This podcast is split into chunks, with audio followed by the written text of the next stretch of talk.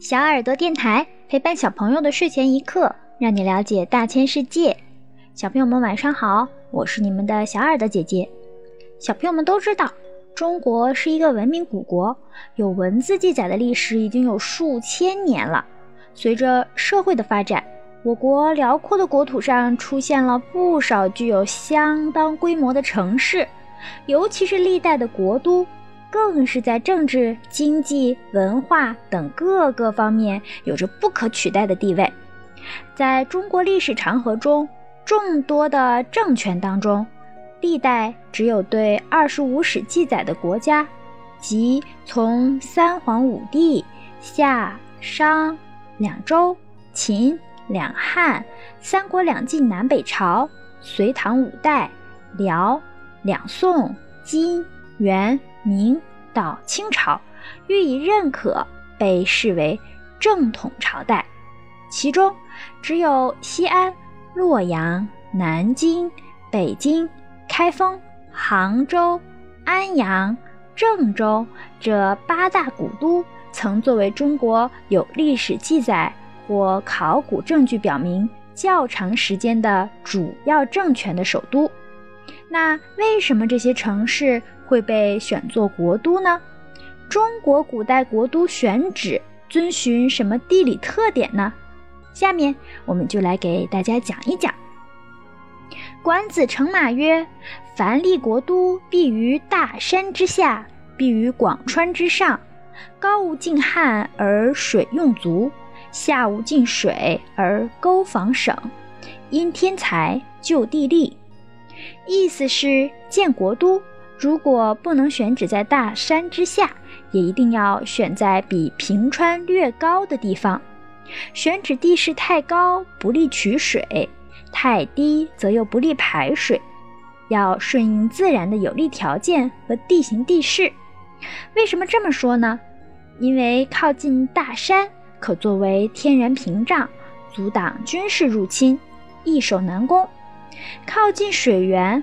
河流灌溉农业，养活人口，适合农业发展；平原地区适合筑城，发展大的城市和交通，利于产业发展、人口集中和经济繁荣。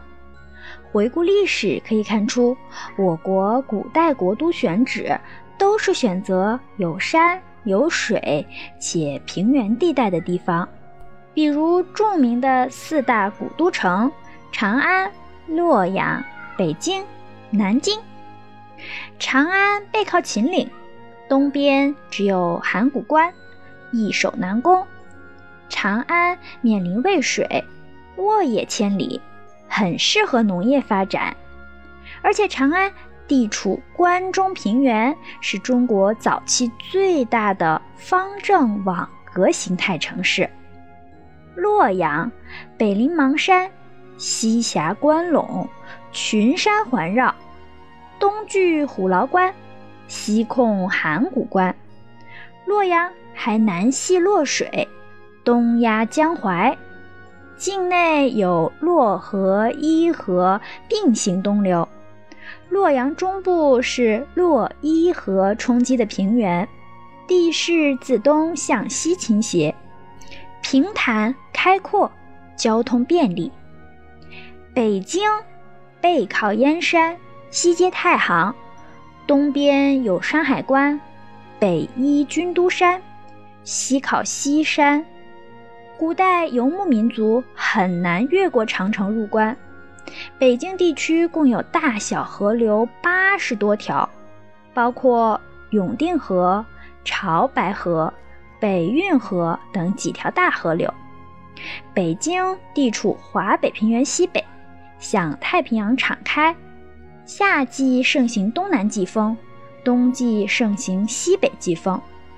而华北平原自古以来都是我国的重要粮食产地。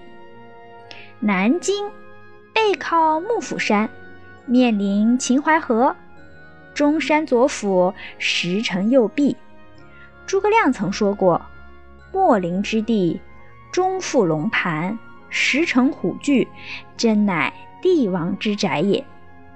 长江和秦淮河是南京的母亲河，南京严格意义上属于丘陵，平面位置南北长，东西窄，呈正南北向。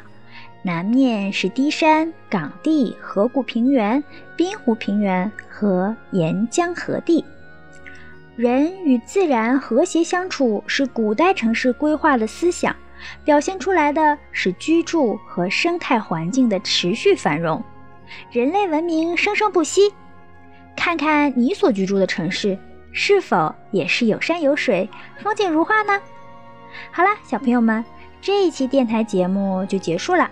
如果小朋友们想要了解大千世界更多知识，可以请爸爸妈妈关注我们的微信公众号“小耳朵听大世界”，也可以上喜马拉雅、荔枝和蜻蜓去收听我们的节目。我们明天晚上不见不散，小朋友们晚安。